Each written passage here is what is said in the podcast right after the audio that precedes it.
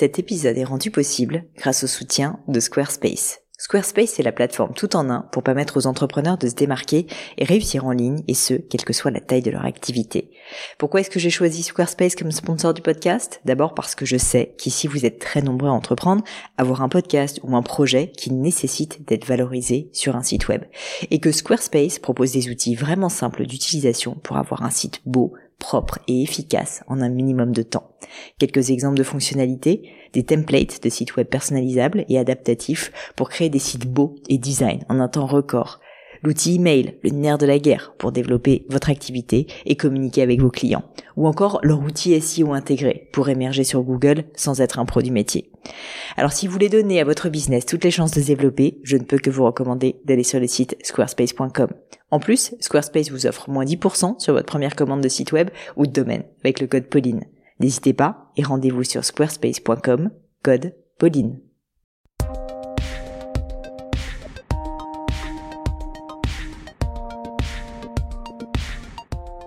Hello à tous, ici Pauline Nenio et bienvenue sur Le Gratin pour ceux qui ne le savent pas encore, avec ce podcast, j'interviewe des personnalités remarquables pour parler de leur réussite et essayer de décrypter avec elles les clés de leur succès.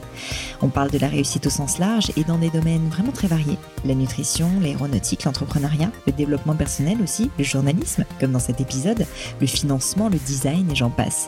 J'essaie de publier un nouvel épisode une fois par semaine et vous retrouverez toutes les notes du podcast, les livres à lire, références ou citations sur le blog du podcast en lien dans le descriptif de cet épisode.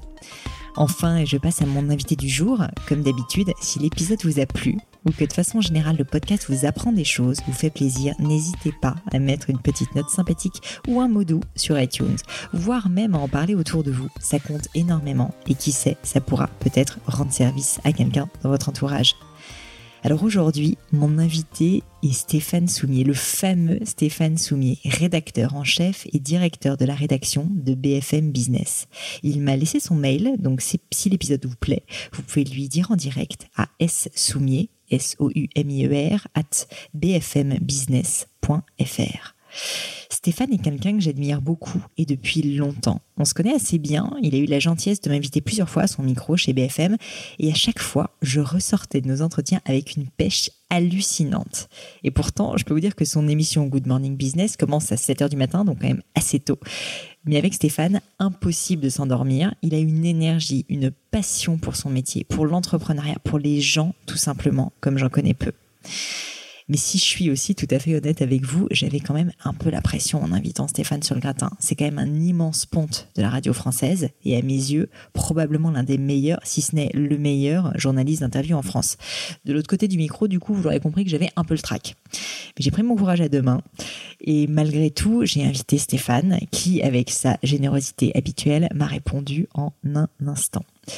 Je voulais la voir sur le podcast pour plusieurs raisons. Déjà de façon assez euh, personnelle, je dois l'avouer, vous m'en excuserez. Je rêvais de lui poser des questions sur le métier de journaliste, sur l'art de poser des questions justement. Avec des milliers d'interviews euh, live à son actif, Stéphane est passé maître en la matière, vous vous doutez, et je voulais lui poser toutes les questions qui me taraudent sur sa préparation pour des interviews, sur ce qui fait aujourd'hui un grand journalisme pour lui, sur les outils qu'il utilise au quotidien, sur ses plus grosses erreurs. Bref, vous allez voir que ces réponses sont passionnantes, même pour quelqu'un qui n'a pas vocation à devenir journaliste ou à créer un podcast. Ensuite, la deuxième raison, c'est que j'étais très intéressée par son passé de reporter de guerre, par cette relation en fait au risque qui est complètement insensée, une relation où on met sa vie en jeu pour son métier.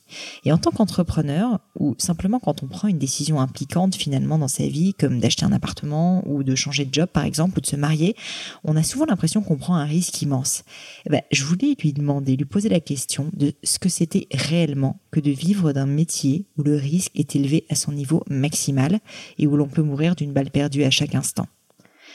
Enfin, la dernière raison pour laquelle j'ai voulu l'inviter, et si je suis tout à fait honnête une fois de plus, c'est en vérité probablement la plus importante pour moi, c'est tout simplement la voix Stéphane Soumier. Je voulais vous la partager. Pour les quelques-uns ou quelques-unes d'entre vous qui ne la connaissent pas, qui n'ont jamais entendu cette voix Stéphane Soumier, vous allez voir une vraie claque auditive, un symbole de bienveillance et d'énergie. Je me réjouis d'avance énormément de vous faire découvrir tout ça. Je vous en dis pas plus et je laisse place à ma conversation avec Stéphane Soumier. Bonjour Stéphane. Bonjour Pauline. Je suis ravie de t'avoir sur le podcast. C'est un grand honneur pour moi. J'ai un peu la pression. non, franchement, c'est pour moi que c'est un honneur. Merci beaucoup d'avoir accepté mon invitation. Et donc, euh, je vais faire de mon mieux. Va falloir que tu me fasses des feedbacks d'ailleurs à la fin de l'interview pour me dire euh, si j'ai été, euh, si j'ai été Stéphane Soumier ou pas dans, dans l'état d'esprit. Non, non, non, non. Ce sera Pauline Legnaud et tu connais la phrase la seule règle de toutes les règles, c'est de plaire. Bah écoute, j'espère que ça plaira. Si effectivement tu as 20 000 euh, écoutes ou au moins même téléchargements de ton podcast, euh, ce sont des chiffres professionnels, quoi. C'est-à-dire que je crois pas que BFM Business sur toutes ses émissions ait 20 000. Oui, il y en a qui font sans doute plus. Bon, après, le podcast, tu sais, ça s'accumule aussi, donc c'est vrai que Mais enfin, quand même, l'acte de télécharger, ça veut dire que euh, à un moment, tu as touché une cible, qu'elle est intéressée par ce que tu fais et que le produit a euh, au moins une cohérence. Il y a une il y a une demande. Voilà. Après, est-ce que l'offre est à la hauteur de cette demande? Ça, c'est ton job, mais au moins, il y a une demande, c'est intéressant. C'est clair, non, c'est clair. J'ai je suis moi très, je freine des cas de fer en fait. Alors on fait pas mal de podcasts. Bah, vous, vous avez des podcasts d'ailleurs. Mais ils veulent maintenant nous faire faire ce qu'ils appellent des podcasts natifs. Mmh, bah, c'est ce que je fais du coup. Voilà, exactement ce que tu fais. Euh, je freine des cas de fer parce que j'aimerais trouver le modèle économique. Avant de faire bosser les gars, euh, voilà, j'aimerais qu'on trouve le modèle économique. Et l'autre problème que j'ai avec les podcasts, c'est que on est quand même dans un niveau nous d'exigence et de qualité qui est très élevé. Donc ça veut dire que c'est beaucoup de travail pour faire une heure de programme euh, qui soit à la hauteur de ce qu'on délivre sur l'antenne. Donc voilà. Mais 20 000 téléchargements, je dois dire que ça va me faire réfléchir. Bah écoute, on pourra en reparler. je ne te remercie pas.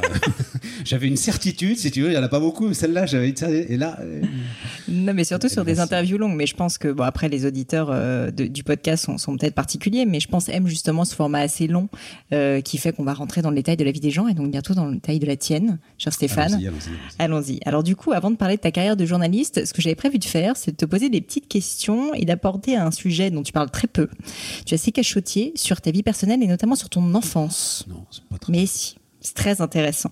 Est-ce que tu peux me dire où tu es né ah, je suis né à Paris, moi. Je suis parisien. D'accord, t'es parigo. Euh, parisien, fils de parisien, petit-fils de parisien. Alors, c'est même une insulte suprême. C'est qu'en fait, euh, donc, euh, mes parents habitaient, alors, vieil appartement familial, hein, rue de Vaugirard, mais que ma mère a eu l'idée saugrenue d'aller accoucher à Issy-les-Moulineaux. Ah. Donc, en fait, sur une extrait de naissance, il y a Issy-les-Moulineaux. et ça, je l'ai très, très mal vécu pendant des années, jusqu'à devoir moi-même, poussé par bah, le, mouvement de l'immobilier parisien, devoir émigrer oh en banlieue. Et donc, maintenant, je suis 92 et dans le 92. Très bien. Bah, Île-de-France, écoute, on va considérer que c'est. Non, non, mais je suis parisien, je, je, je, suis fier de cette ville, j'ai cette ville dans le sang, dans la peau. Euh, j'ai beaucoup voyagé, mais et pour moi, c'est le plus bel endroit au monde. euh, les quais rive droite, et alors on, pourra toujours discuter de la politique d'Anne Hidalgo, enfin c'est pas le sujet. Mais, non, non, non, mais même si ça peut surprendre vu euh, le positionnement politique qu'on peut nous prêter, euh, elle a parfaitement raison euh, de ne pas laisser à l'automobile ce qui est le plus beau panorama du mmh, monde. non, mais c'est le plus beau panorama du monde. Ceci dit, c'est pas faux. Mmh. Et alors, au-delà de, ta naissance à Paris, est-ce que tu peux me parler un petit peu justement de ton enfance? C'était comment était le petit Stéphane Soumier? Oh non, Mais non, mais juste dans deux mots. tu veux pas perdre de temps du tout? Bon, écoute. Vraiment d'une banalité. Euh, Crasse. Très bien. Total. Tu rêvais de faire quoi quand tu étais petit? Euh, Footballeur. Évidemment. Et donc tu as fait du foot euh, Non, mais j'y ai beaucoup joué. Quoi. et qu'est-ce qui a fait du coup que tu n'es pas devenu footballeur et que tu t'es orienté vers une carrière de journaliste? Vraiment le, le hasard, mais vraiment le hasard. alors, si, si vous voulez, on parle là euh, aujourd'hui, je sais pas, peut-être des jeunes gens d'une vingtaine d'années qui euh, écoutent ton podcast, mhm. Pauline, et qui savent pas quoi faire de leur vie, quoi, comme tous les jeunes gens d'une vingtaine d'années, voilà. Et j'ai vu un film, alors t'étais pas né, j'ai vu un film qui s'appelle Under Fire avec Nick Nolte. Non, j'ai pas, j'ai pas vu. Ouais. voir ça. Donc c'est euh, des journalistes qui couvrent la guerre du Nicaragua, je crois à l'époque. Mhm. Hein, c'est c'est la révolution sandiniste, voilà. Et euh, ce film raconte la vie de grand reporter comme assez peu de films ont réussi à raconter la vie de grand reporter. Et comme je le suis devenu ensuite, mm, mm. Euh, il y avait de la vérité. Et c'est ce truc-là qui m'a donné envie d'être journaliste. Je me suis dit, tiens, je vais essayer de faire ça. C'est génial. Et tu avais, euh, enfin, désolé de revenir là-dessus, mais, mais tu avais personne dans ton entourage qui était ah de, journaliste. Donc en plus, tu connaissais rien au secteur. Pas du tout. Pas du tout. J'étais, je faisais des études littéraires. Mm. J'étais hippocagne cagne, comme toi, je crois. Hein, ouais, exactement. sauf que moi, le concours normal sup, je sais plus combien j'ai été, mais enfin, ça n'est pas un classement digne. mais, c'est très bien, en fait. La France est heureuse que tu n'aies pas eu ce concours. Et donc, à ce moment-là, il fallait choisir. Je ah, tiens, je vais faire ça. Donc, euh, voilà, je crois que ce film doit sortir dans ces années-là. Ça doit être à peu près 86, 85. Euh, il y avait des écoles de journalisme à ce moment-là. Et donc Euh, tu j'ai te lances et tu passes à l'école de tu vas à l'école de journalisme. Ouais, à Lille, ouais, à Lille. Ce qui Et était alors en là- plus un moyen de, bah, de, Oui. de voler de ses propres ailes. Voilà. J'imagine. Et alors du coup, tu quittes le cocon familial et là, euh, que- quelles sont un peu les grandes, euh, les grandes découvertes de l'école de journalisme? Quelles sont euh, les, les, les, les- les- moi je dirais pour quelqu'un qui n'a jamais étudié ce genre de choses et qui n'y connaissait rien, quelles ont été pour toi les plus grandes surprises quand tu es arrivé à l'école de journalisme? C'était fantastique. Euh, vraiment, c'est un souvenir fantastique. Alors, puisque je trouve que ce qu'il peut y avoir d'intéressant dans la discussion qu'on va avoir, et je sais que ça intéresse énormément aujourd'hui ceux qui peuvent écouter, c'est de réfléchir justement à notre métier, au Mm, métier du journalisme, à de ce que c'est que l'information. Donc, quand tu rentres dans cette, euh, quand tu rentrais à l'époque dans cette école de Lille, on t'accueillait avec un, un- un- un petit livre vert, je me souviens, euh, sur lequel il y avait une vieille dépêche de l'agence Reuters. Et sur cette vieille dépêche de l'agence Reuters, il y avait écrit, alors euh, je vais expliquer ensuite hein, pour ceux qui euh, connaissent pas l'histoire du terrorisme européen, Andreas Bader et Gudrun se sont suicidés, point, officiel, point. Mais moi je comprends rien. Andreas Bader et Gudrun, c'est la Rote Armee Fraktion, c'est la fraction armée rouge, c'est le terrorisme d'extrême gauche des années 70 D'accord. euh, qui c'était les années de plomb en Allemagne. Enfin voilà, ça a été un mouvement. Tu avais à peu près l'équivalent euh, en Italie à cette époque-là. Euh, tu auras eu ensuite, avec un peu de retard, action directe en France. Donc c'est ce terrorisme-là qui était un terrorisme très politique euh, à l'époque. Euh, Andreas Bader et Gudrun, donc euh, sa, sa compagne, euh, ont été arrêtés par la police allemande et sans doute assassinés en prison par la police allemande. Euh, et donc, euh, cette dépêche Reuters nous indiquait ce qui est la clé, la seule de ce métier. Il n'y a d'information que dans la source qui la donne. Andreas Bader et Gudrun se sont suicidés, point officiel, point. Qu'est-ce que ça veut dire? L'État allemand nous dit qu'ils se sont suicidés. Ça ne veut certainement pas dire qu'ils se sont suicidés. Génial. Génial. Génial. Voilà. Sur deux lignes. Ouais. Génial, génial. Et donc c'est ça aussi qui t'a plu et c'est Ah ça bah, ça a été, si tu veux, quand, quand tu as une espèce de, de vision euh, onirique du métier, euh, Mm. donc under fire, euh, grand journaliste, euh, grand reporter, etc. et tout, un truc incroyable, tout à coup tu te retrouves face à un métier. Mm, C'est-à-dire, il il est plus question d'aller faire le malin. Il est question de faire un métier, de l'apprendre, d'en apprendre les règles. Et, et, et- et y compris d'ailleurs, on- alors maintenant tout est informatisé, mais à l'époque, euh, il y avait encore des règles d'imprimerie, par exemple. Et ça, c'est le, le deuxième choc. Bon, Mm. Ça va être quoi ces, ces- ces règles d'imprimerie Eh ben, que par je exemple, comprenne les imprimeurs ne mesurent pas, alors est-ce que c'est encore vrai aujourd'hui, ne mesurent pas en centimètres. Hmm, Ils ont leur unité de mesure, qui est le cicéro. Alors ça. Et donc, avec, avec ce livre, avec ce livre, Ouais. tu avais une règle en cicéro qui te, permet de, qui te permettait de convertir les centimètres en cicéro. Mm. Voilà. Et, et tu travaillais encore sur ce qui s'appelait une morasse, c'est-à-dire sur le, le, le, le- la première trace d'impression qui allait ensuite Mm. partir chez l'imprimeur. Voilà. Et justement, alors toi, c'est cette capacité d'analyse, c'est euh, le fait d'aller euh, vraiment faire du, comment dire, de l'investigation, comme tu parlais des sources tout à l'heure, qui t'a plu dans le non, journalisme? Non, non, non, non. Alors, l'investigation, c'est, on, on en reparlera peut-être plus tard. C'est, une tarte à la crème, ça. C'est-à-dire, le, le- le journaliste est par définition euh, un investigateur. Voilà. Alors après, euh, tout à coup, on a créé une caste de ceux qui, parce qu'ils traitent un certain nombre de sujets, seraient plus, euh, euh, euh, seraient dans une sorte de panthéon où le gars qui fait une enquête sur, euh, je sais pas moi, euh, la façon dont les agriculteurs sont en train en, en ce moment d'affronter la sécheresse, lui aurait pas droit d'entrer dans ce panthéon. Ouais. Ça- pour moi, ça n'a jamais eu aucun sens. Voilà. Donc les journalistes bossent, ils essayent d'aller chercher de l'information, Ouais. ils racontent ce qu'il y a autour d'eux, ils racontent ce qui se passe, avec une immense humilité. Dès qu'ils pensent que euh, écrivent l'histoire en lettres gothiques, euh, ils sont sûrs de se tromper. Voilà. Donc ils racontent ce qui se passe. C'est l'écume des jours. Euh, euh, et c'est une vague qui arrive. euh, on essaye de la décrire et puis elle repart. Une autre arrive le lendemain, on essaye de la décrire et puis elle repart. Euh, on on s'est peut-être rendu compte qu'on s'était gouré sur la description de la première, donc on va essayer de corriger ce qu'on peut corriger. Voilà, c'est ça. Euh, c'est ça ce métier. Et, et alors toi, c'est quand ça tu... qui est formidable parce que c'est tout simplement raconter la vie. des Ouais, gens. bien sûr, Voilà. bien sûr. Et, et toi, justement, t'as quand même été raconter la vie des gens, mais t'as pas choisi la vie de n'importe qui, parce que je comprends que tu commences par être grand reporter. Donc tu non, commences, enfin, je- je- ah non, non, non, non, je commence par faire des matchs de foot.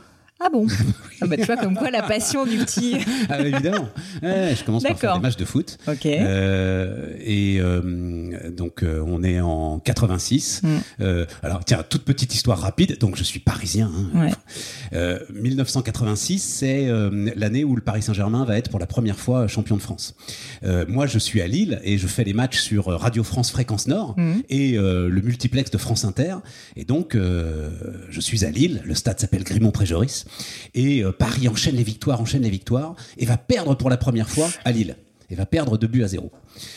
Et quand tu es à Lille, tu es censé être pour le LOSC. Ouais, bien sûr. Et mon commentaire était morose. Et donc, c'était déjà Jacques Vendroux à l'époque qui comprenait pas. Il était à Paris. Mais enfin, Stéphane Soumier, c'est un exploit que sont en train de réaliser les Lillois. Ouais, ouais, ça va. Pas en faire des caisses non plus. Enfin voilà, c'était le. le- le- Énorme. c'était- Oui, ça a été bon. Et donc tout de suite, t'étais radio en plus, du coup. Alors tout de suite radio. Et Alors, pourquoi aussi, ça Une petite anecdote. Donc on arrive à l'école de journalisme de Lille. Voilà, moi je suis, je suis au courant de rien. Je ne sais pas ce qui se passe. T'avais pas euh, d'idée dans la tête déjà de ce que tu voulais faire. Aucune, aucune, aucune. Et on passe dans, le, au bout des 3-4 premiers jours, on passe dans différents ateliers. Il y avait un petit peu de vidéo. Ça commençait, la télé n'avait pas l'importance qu'elle a aujourd'hui, mais il y avait un petit peu de vidéo. Euh, il y avait évidemment de la presse écrite, etc. et tout. Il y avait l'agence, le travail d'agence qui me passionnait. Et puis il y avait la radio. Et j'arrive, alors ça va être, c'est, c'est, c'est, c'est, euh, monstrueusement, c'est, un, manque de modestie terrible ce que je vais dire, mais c'est la vérité, c'est comme ça que ça s'est passé. J'arrive, on, devait s'asseoir et euh, dire son nom, son prénom, puis deux, trois trucs. Bonjour, je m'appelle Stéphane Soumier. Et là, le gars qui est derrière le truc dit Bon, toi, t'arrêtes tout, toi, tu vas faire de la radio. Voilà. La voix. Et la voix. La voix. Mais il y a vraiment une voix, quoi. Il y a un truc. Ouais, ouais, ouais. Hmm. Non, mais il y a une voix. Enfin, moi, si tu veux juste de t'avoir sur le podcast, en fait, tu pourrais dire que des conneries. J'en aurais rien à foutre. je te le dis. Je serais ravie de t'écouter. Donc, euh, non, mais c'est vrai, c'est vrai. Mais euh, d'accord. Du coup, en fait, c'est plus la radio qui t'a choisi que tu as choisi la radio. ouais. Et en plus, il y avait à l'époque, donc, euh, situation, marché de l'emploi, toujours très très compliqué pour les journalistes. Il ne Mm. faut pas que les jeunes journalistes pensent que voilà, ça a toujours été compliqué.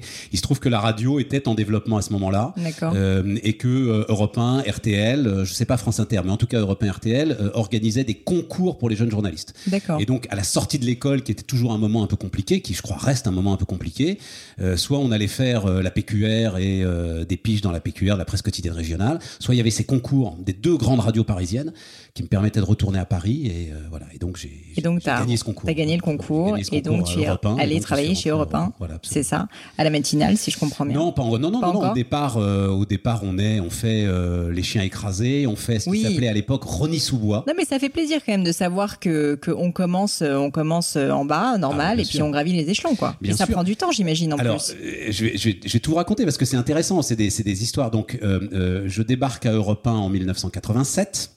Donc là, à ce moment-là, euh, on fait, euh, on va à Rony-sous-Bois pour faire la circulation. Ouais. C'est un truc de dingue. C'est-à-dire- Et, et avec le cir- la circulation de l'information telle qu'elle est, c'est-à-dire qu'on raconte des bouchons qui sans doute ont existé Mm. une heure avant que tu les racontes, qui sont Ouais, voilà, qui ont disparu depuis. euh, voilà. Donc euh, on fait ça et ensuite j'y tenais vraiment. Je pars faire mon service militaire. Pourquoi? Parce que c'était la coopération. C'était, j'avais un poste en Turquie. Je voulais absolument aller là-bas et voilà, ça a été euh, 18 mois fantastiques. Je reviens, euh, ils me reprennent et là c'est la création de la chaîne de télévision La 5 D'accord. montée par Berlusconi Ouais. avec Lagardère. Ah oui d'accord. Et la moitié de la rédaction d'Europe 1, des, des- des pontes, la moitié de ces gars euh, partent en fait à la télé. Et tout à coup, pour nous, Les jeunes gens, mais il y a eu un appel d'air de Énorme. dingue, de dingue. Génial l'opportunité. Et donc là, on est en 88, 89. 89, c'est euh, la chute du mur de Berlin. Ouais en plus c'est des actus de dingue. C'est parti, c'est- mais alors ça, ça Ouais. ne s'arrête plus. Moi, je suis encore un tout petit peu euh, petit. Et puis, euh, le 2 août 1990, Saddam Hussein a la très bonne idée, euh, en ce qui me concerne, euh, d'envahir le Koweït. Ouais. Et là, ce 2 Guerre du août Golfe. 1990, c'est simple. Il y a personne dans la rédaction que moi. C'est hallucinant. Hallucinant. Tous les mecs étaient partis à la Tous les mecs étaient soit partis, so- non, soit partis, soit en récup, soit on est quand même le 2 août. Donc il y a Mm, des gars aussi qui sont en vacances. Il y a eu toutes les, toutes les révolutions d'Europe de l'Est, etc., que les vrais grands reporters ont couvert. Les mecs, ils sont rincés. Mm. Et donc le 2 août 90, il y a personne d'autre que moi. Et donc, je me retrouve dans l'avion à 11h du matin, un avion de la KLM. Non, mais attends, attends, attends. Toi, toi, t'étais pas censé être grand reporter Non, pas, du tout. Non, non, non, t'es comme ça, toi, t'es comme ça. Tu, y a que toi, le, le, le, le, directeur de la rédac qui arrive, euh, je me souviens, Jean-Pierre Joulin, en plus, il avait lu toute une carrière dans le monde arabe, donc il a tout à fait, tout de suite pris la mesure de ce qui se passait. Il arrive, il dit, il faut que quelqu'un parte tout de suite, qui est là, machin, Soumier, vous êtes là, allez-y, puis on verra après. Hallucinant. Et donc, il me jette dans le premier avion, qui est donc un avion euh, de la KLM, et je suis en première classe parce qu'il y a juste de la place en première classe. exceptionnel, exceptionnel. Oui, donc quoi, j'ai, c'est des souvenirs. J'ai dormi durant tout ce voyage, mais je m'en veux depuis. Alors, c'est incroyable. J'ai pas pu profiter de cette Tellement confortable de la, que de la KLM. Ça a marché. Et, euh, et j'arrive et euh, je ne suis rentré que trois mois après, quatre mois après. Donc, tu es resté trois mois au Koweït, en pleine guerre du Golfe. Alors, on n'était pas au Koweït à ce moment-là. On arrive en Arabie Saoudite d'abord. D'Arabie Saoudite, on est expulsé et on se retrouve aux Émirats Arabes Unis, donc entre Abu Dhabi et Dubaï à essayer de, bah, de couvrir ce qu'on peut couvrir. Il y a pas mal d'informations quand même parce que c'est euh, voilà, il y, y, a des journalistes locaux qui eux ont des réseaux et qui donc nous, nous, donnent pas mal d'informations. Euh, et là, si tu veux, euh, c'est la grande chance que tu peux avoir quand tu démarres cette carrière très très tôt, c'est que j'ai pas de famille, j'ai pas ouais, d'enfants. J'allais te demander. Fou. Et donc, les gars, je vois les gars qui sont avec moi un peu plus vieux, qui commencent à craquer au bout de trois semaines, au Mm. bout d'un mois mais moi je reste. Moi, moi, moi j'allais te demander euh, justement, en fait, on a une vision un peu comme moi, j'y connais rien ce genre de choses, mais quand on, on est euh, hors, on va dire, du circuit, la vision du grand reporter, c'est vraiment un métier complètement à risque, Mm. où vraiment, bah, t'es euh, sous couvert en permanence, tu dois aller, enfin, sincèrement, t'es vraiment sur le front. Mm. Est-ce que c'est vraiment la réalité? C'est Oui. ma première question. Et deuxièmement, c'est justement, c'était ça. Comment est-ce qu'à un moment donné, tu prends ce risque qui finalement est pour une opportunité professionnelle, où tu sais que ta vie est en jeu? Parce que nous autres entrepreneurs, on prend des risques, évidemment. Mm. On dit tout le temps que notre vie est très risquée, c'est vrai, mais c'est un risque financier qui finalement est très mesuré. C'est vrai que ce genre de risque, euh, je trouve que c'est vraiment encore un, un saut, si tu veux, euh, qui n'a rien à voir et que je trouve hyper impressionnant. Alors non, il faut pas. Euh, non, non, non, non, il faut surtout pas. Euh, D'abord, ce métier, tu peux le faire, le métier de grand reporter, tu peux le faire en allant au front et tu peux le faire sans aller directement au front. Euh, on parlera ensuite peut-être de ce qui est l'expérience qui aujourd'hui Ouais, reste au cœur de, de, de ma vie, de, de tout, c'est Sarajevo, qui est Ah bon incomparable. Tu pouvais tout à fait raconter Sarajevo, être à Sarajevo sans prendre de risques. D'accord. Voilà. Et puis tu pouvais avoir envie d'en prendre. Ça, pour moi, ça ne change rien à ta qualité professionnelle. Mm. Et il ne faut jamais glorifier le reporter de guerre. S'il le fait, c'est que c'est l'adrénaline qui le pousse à le Mm. faire. Pourquoi est-ce qu'un gars va faire du parachutisme? Pourquoi est-ce qu'un gars va faire du, tu sais pas, enfin tu comprends, Mm, du vol à voile Pourquoi est-ce qu'un gars va faire le tour du monde en solitaire en bateau? Pourquoi? Voilà. Euh, enfin un gars, une fille, quand Oui, je dis un gars, c'est- c'est voilà, hein, c'est voilà, c'est un mouvement d'adrénaline. Ça n'est absolument pas. euh, euh, alors oui pour les photographes. Les photographes ont besoin de ça et ce sont d'ailleurs des êtres à part. Les photographes sont des êtres à part dans le monde du journalisme et dans le monde du grand Parce qu'ils sont obligés de prendre des risques euh, il faut qu'ils inconsidérés. soient au cul du canon, quoi. Mm. Voilà, il n'y a, pas de secret. Voilà. Eux, c'est obligatoire. Toi, tu as le choix. Mm. Tu as le choix. Il faut quand même de temps en temps y aller, mais tu as le choix. Et tu t'es jamais posé la question en cours de route Alors peut-être tu vas me parler de Sarajevo après, qui était peut-être une expérience encore Ouais, plus forte. Absolument. Mais, euh, mais tu t'es jamais posé la question de rentrer, tu t'es pas demandé. À un moment, est-ce que tu as eu envie d'arrêter aussi Bah, face bien à sûr, c'est-à-dire que euh, bon, euh, c'était pour le coup, c'est un débat que j'avais avec ceux qui étaient plus vieux, plus vieux que moi et qui avaient des enfants. Je, je leur disais mais comment vous pouvez être là Mm. Et euh, bah, 95, c'est bien tombé hein, d'ailleurs. Voilà, 95, c'est la fin du siège de Sarajevo, c'est la naissance de mon premier enfant, et là pour moi c'était fini. Ouais, c'était fini. Voilà. Je comprends. Bah écoute, euh, et donc tu fais quand même quelques années, donc tu as fait de, tu me disais 90 à 95 à peu près, C'est 89 ça. Alors après, j'ai 95. continué, mais plus du reporter. J'ai continué à être grand reporter, mais il était plus question d'aller faire la guerre. D'accord. Et, Donc j'ai continué d'être grand reporter jusqu'à peu près 98. et donc ça, ça veut dire que tu étais aussi très spécialisé sur tout ce qui était relations internationales, sûr. Ouais, politique. tout à fait, tout à fait. Tout à fait. Quand tu décides de rentrer en France parce que donc tu as eu cet enfant et que tu souhaites plus euh, mettre ta vie en péril, euh, du coup tu, tu te retrouves en fait à devoir un peu réinventer mm, ta carrière, si je comprends bien, ou pas non, pas- non, non, parce que je- euh, après, tu étais service étranger, si tu veux, tu avais beaucoup de choses à faire sans Mm. avoir besoin de prendre des risques euh, importants, quoi, tu vois. Ok, voilà. tu pouvais Non, quand même trouver un job à vraiment à des situations qui sont quand même assez rares, quoi, des situations de guerre très particulières. Ouais, bien Voilà. sûr. Euh, qui sont quand même non, tu, tu peux tout à fait faire ton métier et le, le faire de manière euh, euh, fantastique, passionnante, euh, non, sans avoir à mettre ta vie en danger. Et alors, du coup, qu'est-ce que tu fais quand tu rentres à Paris? Eh ben non non mais en fait alors j'étais sans enfin tu, tu fais des allers-retours tu vois et après donc 98 et à ce moment-là 98 alors c'est marrant j'en ai discuté avec Frédéric Mazzella Ah bon? Enfin discuté Qui a été on invité sur ce podcast. non on s'est échangé des SMS un qui est? Qui a été invité aussi sur ce podcast. voilà, bah, j'espère bien. On s'est échangé des SMS sur. alors, je sais plus ce qu'il voulait me vendre. Un gars qui. C'était une histoire de. C'était une histoire. Enfin, c'était lié au voyage en avion. D'accord. Et en fait, euh, à un moment, j'ai fait un burn-out de l'avion, quoi. Voilà. Hmm. Euh, Oui, parce que tu faisais des allers-retours sans cesse, quoi. ouais, j'en j'en pouvais plus. T'en pouvais plus. Ouais, j'en Et donc, tu décides de te reposer à et Paris. je- je- J'en ai marre. Euh, je lui ai raconté l'histoire parce que c'est ce moment-là où je me suis dit il y a un problème. Euh, euh, le corps de Che Guevara est récupéré, exhumé, donc il est mort ou, au Chili, je crois, hein, ou en Argentine, enfin bref. Et euh, le gouvernement cubain décide de rapatrier les, les, les- les- cendres, la ou dépouille, ouais, la de, de Che Guevara à Santa Clara, à Cuba. Tu fais le tour là en termes de reportage que tu rêves de faire Ouais. euh, il y en a pas 35 quand même, tu Mm. vois. Voilà. Donc ça doit être ça, on pourra retrouver la date, mais ça doit être à peu près 98. Mm. Et je suis en larmes dans l'avion d'Iberia qui m'envoie euh, à Cuba. Et là, je me suis dit, il y a un petit sujet. Ouais. C'était un peu en mode Elon Musk, tu vois. Ouais. si vraiment t'en peux plus Ouais. à ce point-là, c'est qu'il faut arrêter, quoi. que t'en as marre. Et donc tu décides une fois de plus de te de t'arrêter, euh, en tout cas sur ce, ce niveau-là. Et alors j'ai j'ai, euh, arrête-moi si je, je dis une bêtise, mais il me semble que suite à ça, donc là tu vas chez Europe 1. Ah, j'étais Europe 1, tout ça. T'étais déjà Europe chez 1. Europe 1, Ouais, mais ça, tu vas faire la 1. matinale, c'est ça, chez Alors, Europe 1. euh, ouais, en fait, ce qui se passe, c'est qu'effectivement, euh, euh, donc Jérôme Bellet, le formidable Jérôme Bellet, mon, mon maître absolu, total, euh, me trouvait bon reporter, mais en gros, il disait, écoutez, soumis à un moment, il va falloir Mm. arrêter. C'est bien, mais moi, enfin, je pense que vous, vous allez, enfin, des reporters. En gros, il disait des reporters, j'en trouve partout, Mm. euh, des red chefs, des gars pour animer la matinale. Ouais, Donc, ça c'est plus donc à un moment, vous allez arrêter, et puis vous viendrez me voir, et à ce moment-là, je vous trouverai un métier qui sera un vrai métier. Quoi. Ça marche. Ça l'amusait. Il nous appelait des bretelles. euh, Les bretelles Il reportait le- ouais, parce qu'on avait des Ah, gros nagras, tu sais. Ouais. Et, Gros sac à dos. euh, et donc c'était la bretelle. Le, le- le magnétophone était dans un dans un espèce de sac, ouais, Ouais. qui tenait à l'épaule. Mais vous êtes une bretelle. Vous...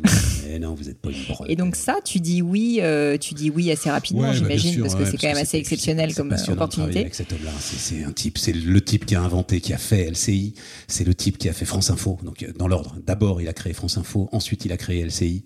Euh, il débarque à Europe 1, euh, c'est extraordinaire. Donc tu apprends énormément de choses. Le métier est complètement nouveau pour toi.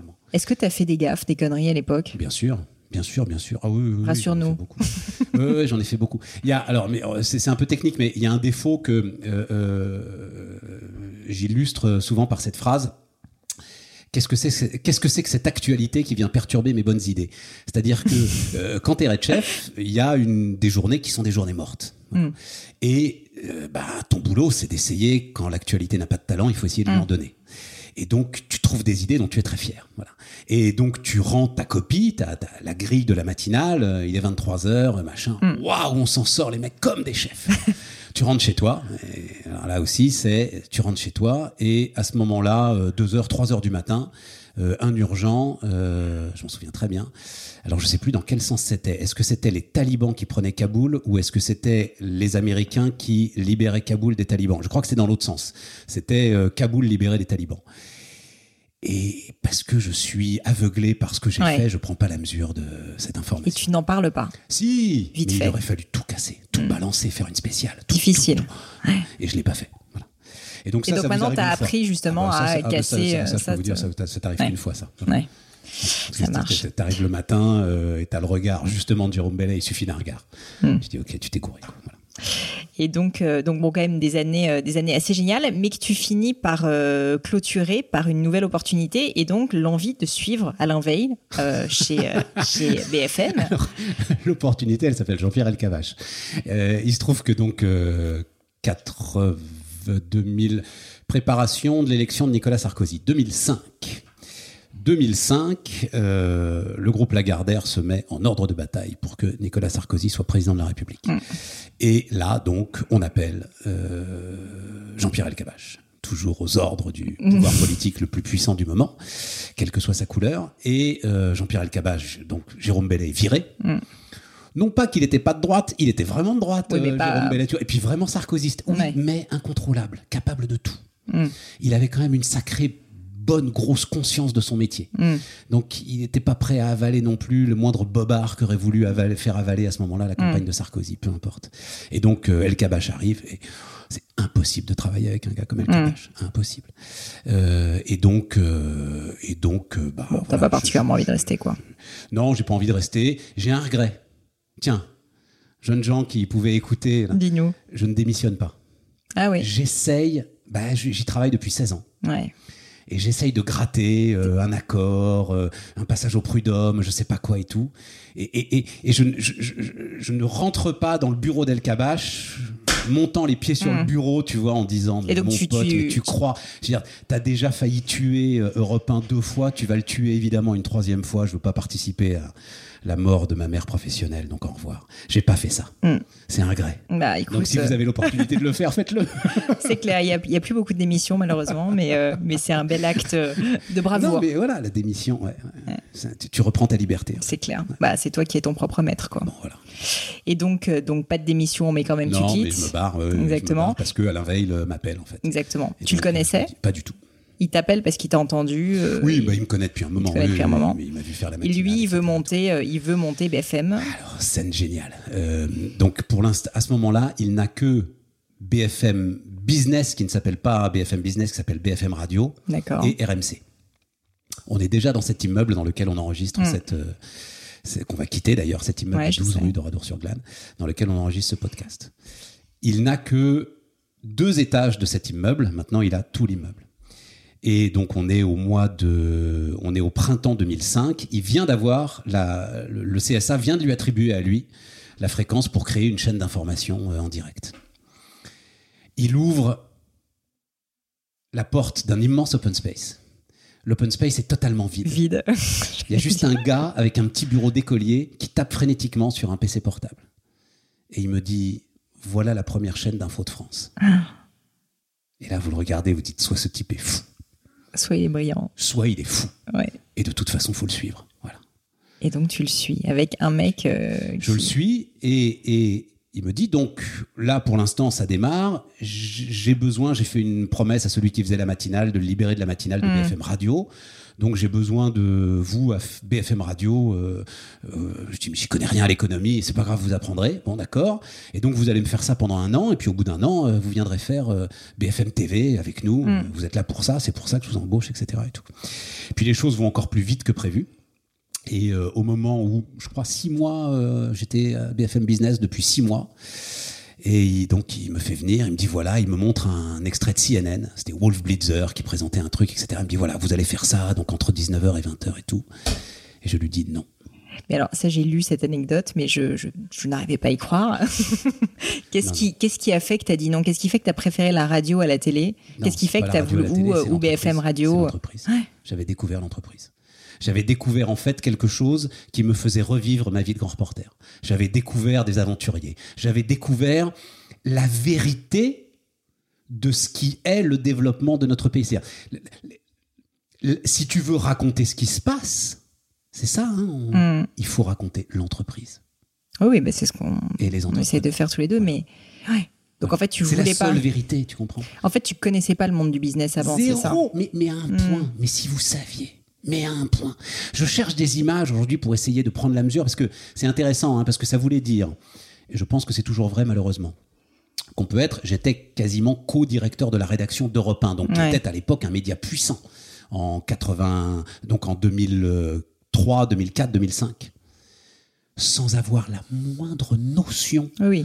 De ce que c'est. Je sais pas, j'aurais confondu profit et bénéfice. Non, non, mais j'ai déjà eu des expériences Bon, bah, parfois voilà. avec des journalistes. Mais, mais ceci dit, à leur décharge, moi-même, tu sais, j'ai fait des études littéraires. Sincèrement, quand je suis sortie de, de mon école, mais même j'ai fait, tu sais que j'ai passé, j'ai essayé de rentrer à l'ENA, qui est quand même un concours public.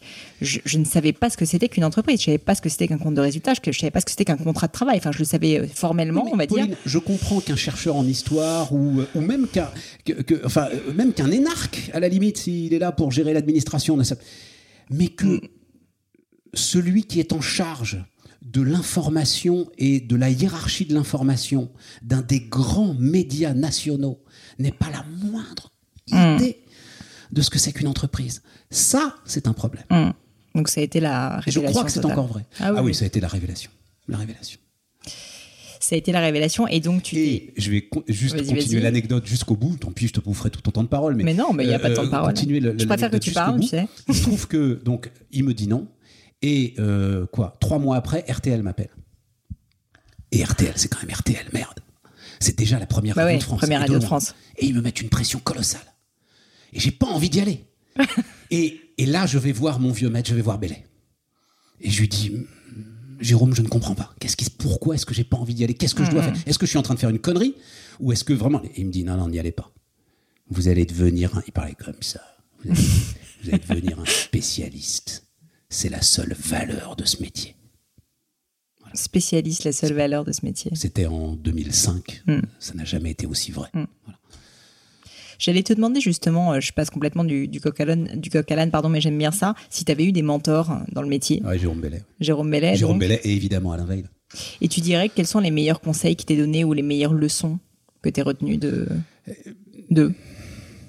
Bah, alors, c'est des maximes. Bah, celle-ci si était pas veux. mal. Jérôme Bellet, non, mais Jérôme Bellet, c'est des espèces, c'est des, c'est des, c'est comme des slogans de révolution culturelle de Mao Tse-tung. C'est euh, un doute est une réponse, par exemple. Un doute est une réponse. Un doute est une Alors, est-ce que tu peux expliciter ce que ça Bah veut oui. dire? Et si tu as le moindre doute sur la valeur d'une information, sur euh, euh, C'est le quand il y a un doute, il y a plus de doute, quoi. Bah, C'est la même chose. Quand il y a un Mm. doute, il n'y a plus de doute. Le fais pas. Voilà. Euh, je sais pas. le- L'ensemble de la rédaction, ils les connaissent par cœur, donc à la limite, j'y pense plus. pas. Là, tu me prends un peu au dépôt. Oui, ils en peuvent plus. Voilà, ça. Non, je suis très fier quand ils commencent à les utiliser. C'est ça que j'adore en fait. Voilà. Euh, un doute est une réponse. Il n'y a jamais d'urgence à dire une connerie. Il n'y a jamais d'urgence, je suis désolée, je les répète pour bien comprendre, il n'y a jamais d'urgence à dire une connerie. Jamais d'urgence à dire Mm. une connerie. Cette idée qu'il faut être le premier, mais Mm. pourquoi faire Mm, mm. Si c'est urgent, pourquoi se presser? Si ça n'est non. Si c'est important, pourquoi se presser? Si ça n'est pas important, pourquoi se presser? C'est pas Raymond Aron, ça? Si. Ma culture, quand même, euh, revient. Ou Peut-être c'est moi qui te l'ai déjà raconté parce Ah, qu'on est à savoir que c'est Raymond Aron. C'est Raymond Aron. C'est possible. Voilà. Mais euh, dans euh, la terminologie de Jérôme Bellet, c'est il Mm. n'y a jamais d'urgence Non, à non, dire une bien connerie. sûr. Voilà. Génial. Jamais d'urgence à dire une connerie. Extrêmement vrai. Est-ce qu'il y a eu une interview ou une personne que tu as rencontrée, euh, pas forcément pour citer des noms, mais juste un moment qui t'a particulièrement marqué dans l'histoire de BFM De BFM BFM Radio. Oh, bah oui, euh, Xavier Niel. Hmm. La première fois qu'il Première fois qu'il est venu. La première fois qu'il vient, c'est après la Rocket is on the Launchpad. C'est donc il lance Free Mobile Ouais. et, euh, et il débarque ici. Et, et- et en fait, on, on connaît encore assez peu. Ouais, j'allais dire à l'époque, il n'était pas du tout aussi connu. Il est assez secret quand même. Mm. Et donc je ne sais pas du tout comment ça va se passer. Et ça se passe incroyablement bien. Mm. Et, ensuite, il est revenu, on a fait une heure entière. En même temps, Et- quand t'as Xavier Niel, t'as envie de le garder pendant une heure. Exactement. Et, et, et, et à, l'autre extrême, Carlos Ghosn. Ouais. Carlos Ghosn, c'est absolument fascinant parce Donc que le patron de Renault, pour Voilà, ceux qui nous écoutent. Et donc Carlos Ghosn, c'est fascinant parce que Carlos Ghosn, comme d'ailleurs un peu Carlos Tavares, ce sont des cerveaux qui vont plus vite que le mien. Je ne dirais pas le tien, Pauline, mais en tout cas que le mien. Et, et donc, ils ont compris la question avant même que tu l'aies posée. Mm. Et ce qui est fascinant, c'est qu'ils vont répondre sans absolument aucune hésitation dans la réponse. Mm. Sur des questions qui sont parfois quand même un peu Ouais, ou un peu complexes. Difficile, ouais. Carlos Ghosn. Je savais, tu m'avais déjà dit que c'était euh, c'était quelqu'un que t'admirais énormément. Ça marche. Bon, après, après. euh, Bon, il y en a plein d'autres, hein, Bah, j'imagine. évidemment. c'est- Première fois que j'ai interviewé Pauline Léniaud, Ah bah c'est quand même un choc ça- dont je ne suis pas encore remis. Bien sûr. Non, non, mais évidemment, tous les entrepreneurs après, ça va être, ça va vous sembler totalement démagogique ce que je vais dire. Mais celui de ce matin était fantastique. Celui de demain matin sera fantastique. Non, mais celui bien sûr. d'hier matin était Mais ils le fantastique. sont toujours. Mais on fait des rencontres, mais de dingue. Et il y en a tellement. C'est-à-dire que moi, j'en ai deux par jour pratiquement, Mm. qui- où je suis mais assis Scotché, ouais. mais scotché Mm. par la qualité des gars, par la façon dont ils réfléchissent, par, par ce qu'ils m'apportent, par ce qu'ils, la façon dont ils enrichissent. Ouais, notre bien sûr. antenne. Non, mais franchement, c'est- Non, mais c'est, je, je- honnêtement, rien que moi, en tant qu'auditrice, je le vis complètement. Et d'ailleurs, le podcast euh, que, que je fais aujourd'hui est en partie inspiré par ton exemple et notamment, en fait, par ta passion pour le business, pour l'entrepreneuriat. Ouais. Tu as toujours soutenu les entrepreneurs et je t'en remercie d'ailleurs, j'ai l'occasion de le dire maintenant. Mais, euh, mais c'est vrai que c'est, c'est, assez rare, en fait, d'avoir quelqu'un qui a. Mais ça se sent. Mais ça se sent. Ça se sent fon- fondamentalement. Donc, c'est ça qui fait plaisir. Et alors, euh, je voulais quand même, là aussi, je passe un petit peu du coq à l'âne, mais euh, je voulais aussi revenir sur euh, le métier dont on a parlé au début du podcast, mais vraiment le métier de journaliste. Et notamment, je me rends pas tellement compte à quoi ressemble une journée de Stéphane Soumier, à quoi ressemble une journée d'un rédacteur en chef d'une grande chaîne de radio, par exemple. Est-ce que tu peux me décrire un petit peu ta journée type? Typiquement, j'imagine que tu te lèves très tôt. Alors, lever 3 heures. Ah ouais, 3 heures. Donc là, tu es fatigué. non, tout va bien. Non, non, parce que ça, c'est un avantage comparatif, si tu veux. J'ai deux choses. on ne peut pas tous courir le 100 mètres en, 8 secondes. Mais moi, j'ai deux choses. La nature m'a accordé euh, deux dons, donc c'est effectivement cette voie. Et puis, euh, cette capacité à pouvoir dormir n'importe quand et à pas avoir besoin de beaucoup de sommeil. Il faut mm. les deux pour tenir à la matinale. Mm. Il faut ne pas avoir besoin de beaucoup de sommeil, c'est une première chose, mais aussi pouvoir fermer les yeux et dormir en toutes circonstances, en toute situation, quoi qu'il se passe, quoi qu'il arrive. Tu dors combien d'heures par nuit quand même à eh peu ben, près euh, Ça dépend justement, c'est pour ça. Donc mm. euh, voilà, c'est c'est c'est ça dépend. Mais en gros, euh, à 4-5 heures, ça va bien. Voilà. donc réveil 3 heures, 3 heures, 3 heures et quart, enfin ça dépend. ensuite, je suis là, je me réveille tranquillement. J'écoute un podcast de football d'ailleurs. J'écoute ah en me réveillant, j'écoute l'after foot d'RMC. Voilà. Ah sympa.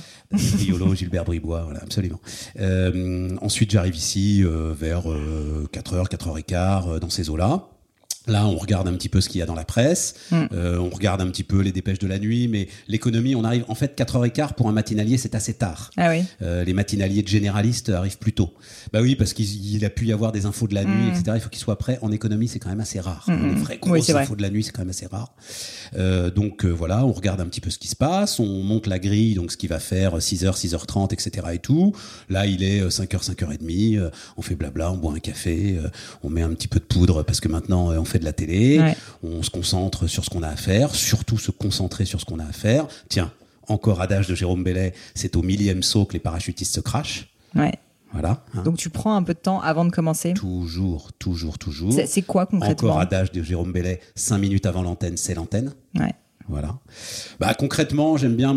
Alors c'est le luxe que j'ai puisque j'ouvre l'antenne. Mm. On peut pas le faire si on est. Bien sûr. Mais moi, j'aime bien m'asseoir cinq minutes avant et puis euh, on tu prends ton temps, tu concentres. On arrête de tu te mets dans un état d'énergie euh, aussi, j'imagine. Non, ça vient tout seul, ça vient tout seul. Mais on déconne beaucoup le matin. C'est-à-dire pour pour euh, pour avoir l'énergie de bosser. Moi, ça va très bien, mais il y a des gars pour qui c'est un, hmm. vrai effort euh, de venir à 4 heures du matin. c'est sûr. Donc si on déconne pas, donc on déconne, c'est vraiment une ambiance de de de, de, sympa quoi. D'école de médecine, ouais. voilà, école de, médecine, d'accord. École de médecine, enfin si tu vois le truc. Ouais, ouais. Et donc c'est voilà. Donc il faut s'extraire de ça. Euh, ouais, 5-10 minutes avant l'antenne. Même s'il faut garder cette énergie, cette joie de, de, euh, de faire l'antenne, de réveiller les gens. Et donc ensuite, entre 6h et 9h 6h, 9h, on fait l'antenne. 9h, euh, on prend un petit café. Je vais souffler un petit peu. On, va courir un peu, hmm. faire un peu de sport, se vider un peu la tête jusque vers 11h. 11h, je reviens. Et là, je fais le point sur ce que va être la journée avec Marie de chef qui s'appelle Maud Desgrains, qui est la meilleure rédactrice en chef de toute l'histoire des rédactrices en chef. On fait le point sur la journée, on commence à faire le point sur le lendemain matin. Et il est assez rare que nos invités du lendemain matin, on les cale le jour même. Oui, tu les connais d'avant. Euh, on, a imaginé euh, le truc de trois jours avant. Euh, si je t'ai calé dans la journée, ça veut dire qu'il y avait un petit problème et une petite case vide. Donc on s'est dit, waouh, chouette, on peut appeler Pauline. Et donc à ce moment-là, je suis à votre disposition, tu le sais. donc voilà. Et ensuite, donc ça, ça nous emmène vers 14-15 heures. et là, je commence à préparer les interviews du lendemain matin, en fait, vers vers 15 heures. Voilà en gros sur 15h 17h et ensuite il faut ouais il faut à peu près deux heures pour préparer les, trois interviews du matin il y en a trois. Et après euh, et eh ben on, refait le point on reboucle un peu euh, la matinale. Et ensuite je suis aussi directeur de la rédaction. Donc au milieu de ça il faut mettre un peu de sujets RH de sujets de stratégie alors j'allais te demander justement la, différence. Directeur de la rédaction pour une néophyte comme moi c'est vraiment plus la partie administrative RH alors, business? pas administrative c'est la partie RH, beaucoup. C'est-à-dire que euh, tu gères des reporters voilà tu gères des équipes donc ça, c'est très très important. Mm, j'aime beaucoup ça. Et puis la réflexion stratégique sur euh, ce qu'est BFM Business, ce qu'elle va faire, où est-ce qu'on va. Mm. Euh, euh, voilà. là, par exemple, on a intégré complètement le site web. On est le premier média audiovisuel à le faire, c'est-à-dire on est comme vous, on est totalement omnicanal. Mm. Celui qui écrit l'article et celui qui Ça, parle à la génial. radio et celui que vous voyez Ça, à la c'est télé. c'est vrai que c'est très rare en plus, ouais. Ben voilà, c'est génial, mais c'est comme pour vous, comme pour le retail, comme pour le. Mm. Une fois qu'on a dit c'est génial, il faut le faire. Ah oui, c'est difficile, c'est ben sûr. voilà, tout est dans l'exécution. Et, euh, et par exemple, sur les trois derniers mois, ça a été ça le, le- Mm. le gros chantier euh, du moment. Voilà. Un des, un des points que tu as évoqué qui m'intéresse beaucoup, c'est la préparation. La préparation des interviews. Alors j'avoue que c'est aussi un petit peu personnel comme question, parce que du coup, moi, je prépare mes interviews Ouais, euh, ouais, ouais. quand j'ai- des personnalités. Est-ce que tu as des. parler. Est-ce que tu alors faut pas leur parler avant, ça c'est ce que tu m'as dit juste avant qu'on commence. Il faut pas euh, dévoiler euh, le, le- le contenu, ok, très bien. Est-ce que au niveau de la préparation, tu as des outils? Toi, tu fais de la recherche, tu te fais Ouais. j'imagine, pour la Bah, recherche aussi, ça, bien alors, sûr. Pour le coup, là, notre métier a, a sur les, parce que ça fait 30 ans de métier maintenant, hein, mine de rien. Mm.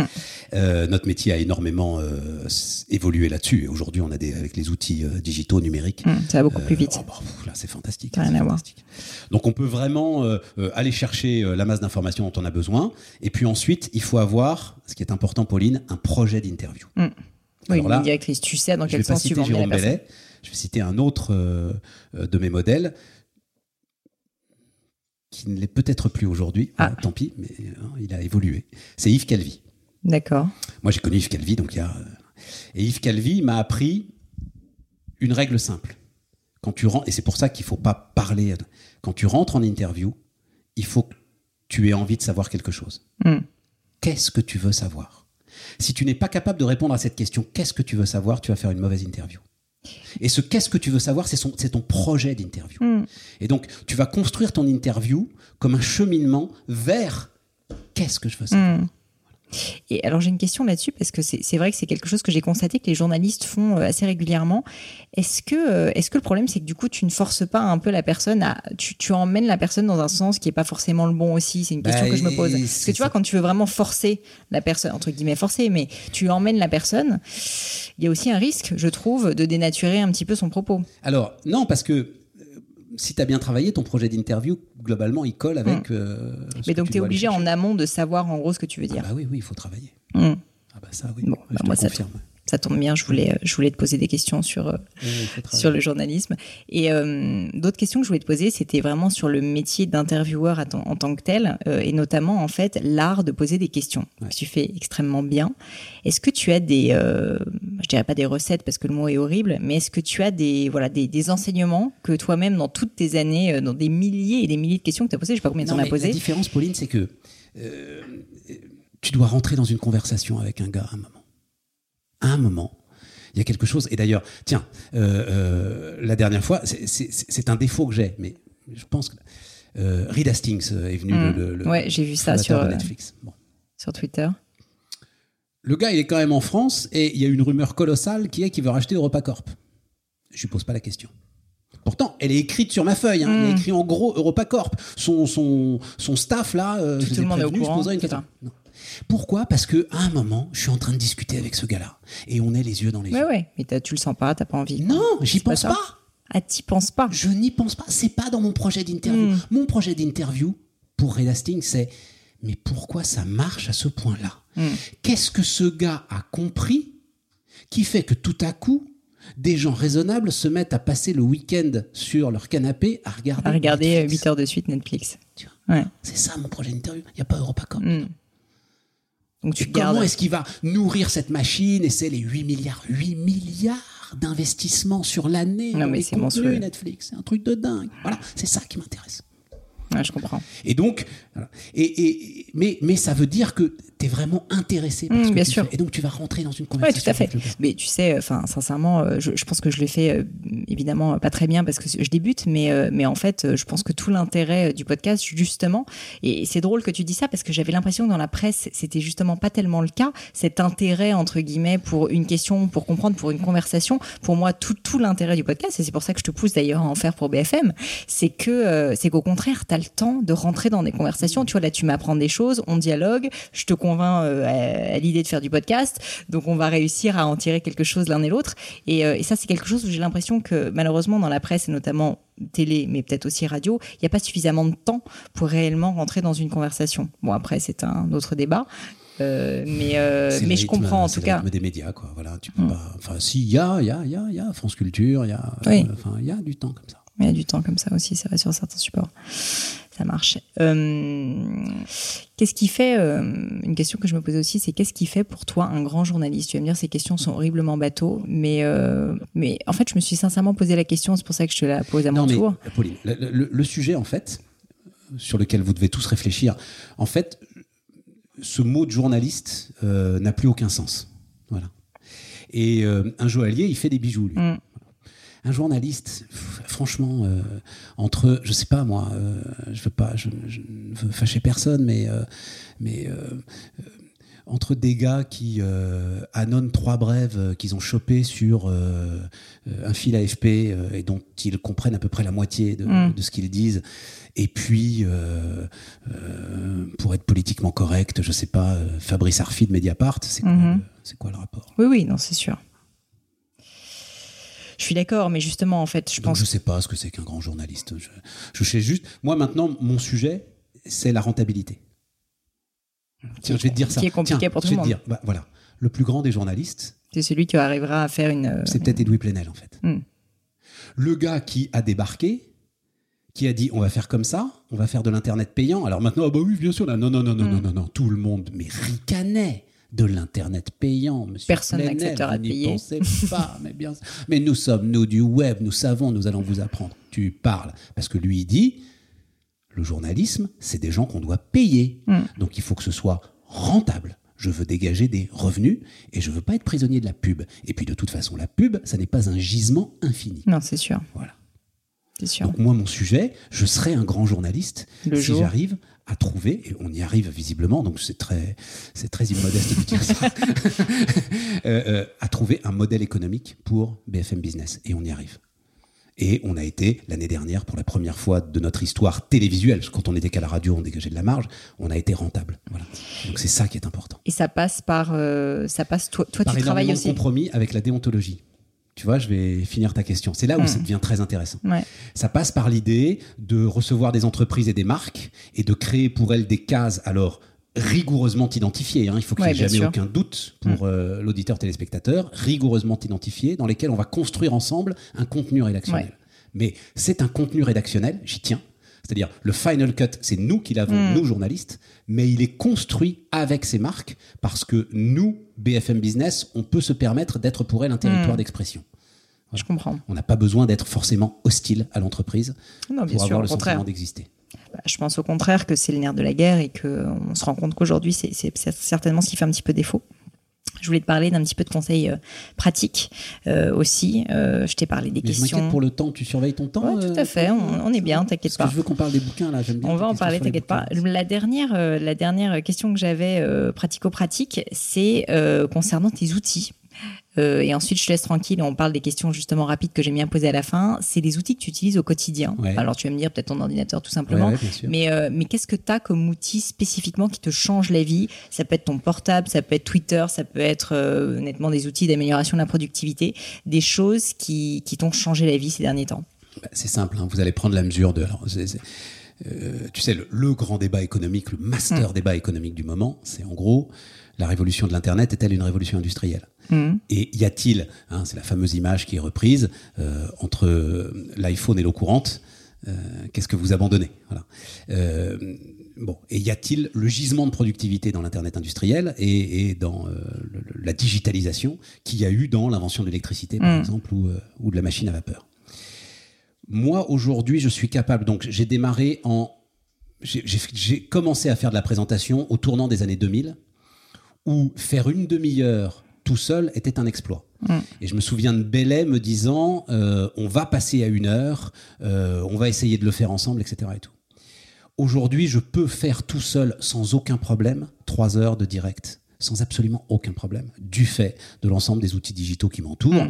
que ce soit bah, tous ceux que vous connaissez.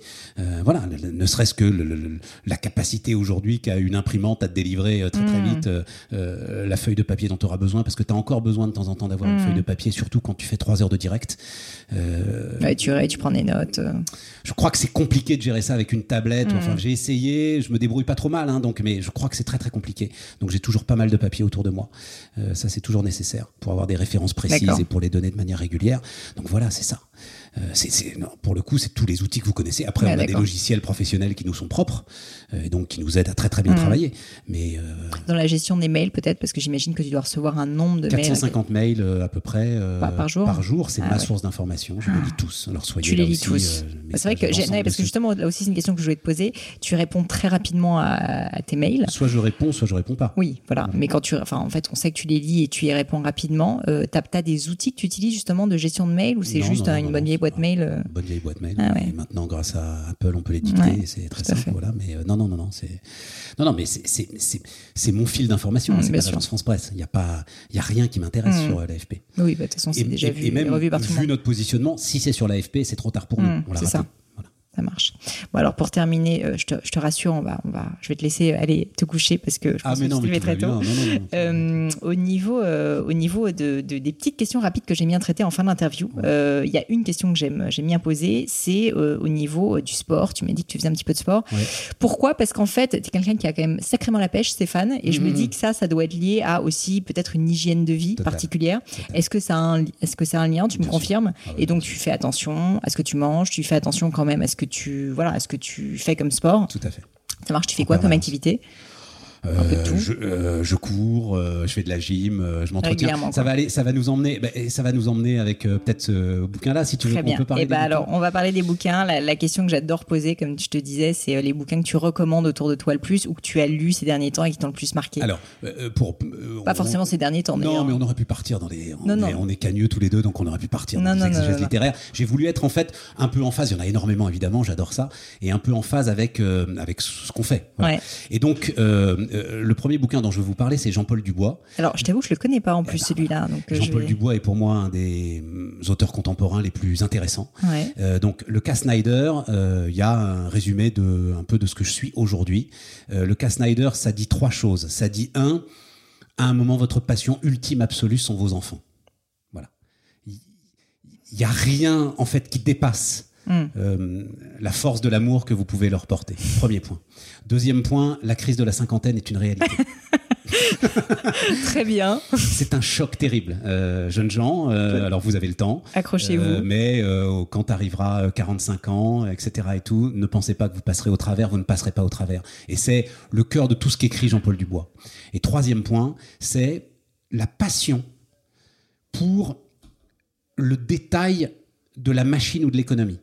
Hmm. Très rapidement, le cas Snyder, c'est un gars donc qui a la cinquantaine, sa fille meurt dans un accident d'ascenseur. Il n'y a jamais d'accident d'ascenseur. ça n'existe pas. Ça n'existe pas. Et donc, il va tomber dans une profonde dépression. Il Mm. ne se remettra jamais de la mort de sa fille, ce qui est euh, tout à fait normal, mais il va être obsédé par les ascenseurs. Comprendre les ascenseurs, comment ça marche. Et tout à coup, tu découvres tout l'urbanisme du monde est lié à l'ascenseur. C'est Et, et ce bouquin est incroyable. Il n'y a pas de ville sans ascenseur. Il n'y a pas de New York sans Mm. ascenseur. Voilà.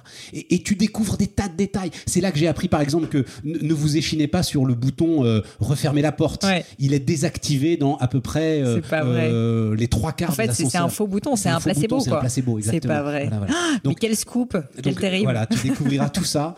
Donc le cas Snyder, et vraiment, c'est- extraordinaire. Et, et Jean-Paul Dubois, mais vous êtes trop jeune encore peut-être, mais ce bouquin-là est fantastique. Et puis le, le deuxième. Alors, le deuxième, ça pour le coup, je le connais. Non seulement je le connais, mais évidemment, je, je- je l'aime beaucoup. Alors, on va, tu sais, on fait de la radio. Ouais. Voilà. ouais. Alors, ça, c'est le livre qui tombe, mesdames et messieurs. Donc, euh, autant vous dire que c'est un sacré pavé. Donc ça n'est pas le code du travail. non, ça pourrait.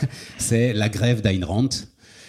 Atlas Bon. Shrugged euh, en, en anglais, pour Voilà. ceux qui l'ont l'ont pas lu. Euh, Bon, euh, Ouais, qui est, euh, en fait, c'est drôle que tu l'aies sorti parce que c'est vrai que c'est un livre qui est, euh, je pense, je crois, je me demande si c'est pas le livre le plus lu et le plus acheté aux États-Unis encore aujourd'hui, alors qu'il après a la été Bible, après la Bible. c'est ce qu'ils disent. voilà, c'est ce qu'ils disent. Alors qu'en France, si tu fais un peu des, des, des petits sondages, tu verras que très peu de gens connaissent ce livre. Pour la bonne et simple raison qu'il a été en fait traduit euh, récemment. Mm. Et en fait, euh, là, l'édition que j'ai, euh, ouais, c'est ça, c'est les belles lettres. euh, et en fait, j'ai reçu le, le- le traducteur, etc. et tout, mais c'est il y a 7-8 ans, euh, Mm. pas très très longtemps de ça, hein, Ayn Rand. Donc voilà, ce sont, euh, pour le dire très très vite, ce sont les patrons qui se mettent en grève parce que, pas seulement l'État d'ailleurs, hein, c'est en cela où ce livre Mm. est très intéressant, l'État et les patrons rentiers décident de se faire prédateurs et décident en fait de leur piquer l'ensemble de leurs innovations. Et donc, à ce moment-là, ils disparaissent les uns après les autres. Donc, ce qui est fantastique dans le bouquin d'Ayn Rand, c'est que c'est un traité politique évidemment puissant et profond, mais c'est aussi un roman passionnant. Bien sûr dont l'héroïne est une femme. C'est vrai. Ce qui n'enlève rien. Ce qui est toujours le cas dans les livres d'Ayn Rand, évidemment. Voilà, voilà, donc, euh, donc, lisez La Grève. magnifique. Franchement, je l'ai fait lire à, bon, j'ai un spectre assez large, euh, notamment euh, bah, grâce aux enfants, etc. Et tout. On n'est pas de gauche, de droite et tout tous les gens de bonne volonté rentrent dans ce bouquin. Non, non, mais il est extrêmement bien écrit. Hein. Et, on je précise quand même aux personnes qui, peuvent le lire en anglais qu'il est très très bien écrit en anglais. Donc ça vaut aussi, si vous le pouvez, euh, la peine de le lire en anglais. Et, je précise aussi qu'on peut sans vergogne euh, sauter parfois des dizaines de pages, notamment dans l'interminable monologue de la fin. C'est vrai. Voilà, n'hésitez pas à sauter des dizaines de pages. Une question pour toi, Stéphane. Est-ce que tu as lu son autre bouquin très connu qui s'appelle, je crois en français, La Source Vive? Non. Et que je te conseille, du coup, que je te l'enverrai. Il est vraiment très très bien aussi. Donc euh, parfait. Bah écoute, deux livres incroyables. Euh, ma dernière question, euh, c'est tout simplement, est-ce qu'il y a une dernière chose dont on n'a pas parlé qui te tient à cœur, une cause peut-être, quelque ah, chose dû, euh, Je t'avais pas prévenu, mais tu vois, je, respecte la règle de la spontanéité. Bah, on va revenir sur, tiens, on va, on va finir en étant un peu, on va finir en étant un peu lourd. Ah. Hein, et, et, on va revenir sur Sarajevo. ce que je raconte à mes enfants, c'est qu'aux portes des immeubles à Sarajevo, il y avait des digicodes.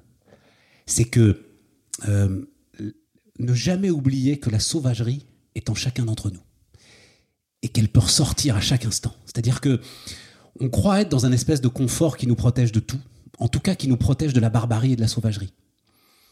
Euh, les gens à Sarajevo, je te dis, ils avaient des digicodes à l'entrée, ils étaient, enfin, mm. c'était, et c'est pour ça que ça a été à ce point fort à traiter. C'était mon frère, ma sœur, ma mm. mère, mon père. Euh, enfin voilà, j'avais pas encore d'enfants à l'époque, mais c'était ça. Emportés par la sauvagerie, emportés par la barbarie, mais, mais de leurs voisins, d'eux-mêmes. Mm. C'est cool. Écoute, non, mais c'est une expérience marquante. Je, regrette de ne pas t'avoir posé plus de questions. C'est cool pour finir. non, mais je te remercie. Je te remercie mille fois, Stéphane, pour tout ton temps. Euh, ma dernière dernière question, c'est euh, si on veut te contacter, si on veut t'envoyer un petit message, le, fameux mail. Donc, le mail. S-S-O-U-M-I-E-R. Ouais. Hein, S-S-O-U-M-I-E-R. Ouais. Euh, bfmbusiness.fr. Très bien. Et sinon, on te suit sur Twitter où tu es très actif. Ouais, de moins en moins. De moins en moins. Tu es très drôle pourtant. Ouais, c'est très gentil, mais ça, pour le coup. Moi, c'est mon petit moment de. À part le matin quand je t'écoute sur la matinale, c'est mon petit moment aussi de, de, petit plaisir. Mais je suis ce qui est en train de se passer autour de Twitter, c'est-à-dire qu'on s'en détache. Euh, c'est sûr. Voilà. C'est sûr. Tiens, ben, ça non, ramène à ce qu'on disait la sauvagerie et la barbarie n'est jamais très très loin. C'est vrai que Twitter est un endroit qui n'est pas pétri que de bonnes intentions, malheureusement. Ben, je te remercie mille fois. C'était un plaisir. À bientôt. À bientôt.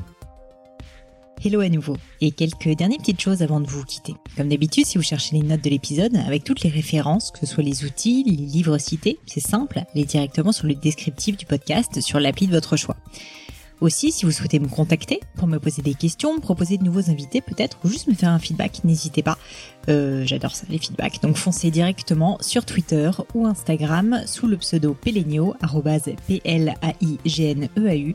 J'essaye de répondre quand on me parle, donc n'hésitez pas. Et comme à chaque fois, vraiment mille merci d'avoir écouté jusqu'ici. N'oubliez pas, si le podcast vous plaît, que vous appréciez tout ce travail, euh, le plus simple pour m'aider, c'est tout simplement de mettre euh, bah, soit un petit mot doux, soit une note 5 étoiles sur iTunes ou de partager sur vos réseaux sociaux aussi. Ça donne le moral, ça m'aide énormément à faire connaître le podcast, donc n'hésitez pas. Voilà, merci à tous et je vous dis à très vite pour un nouvel épisode.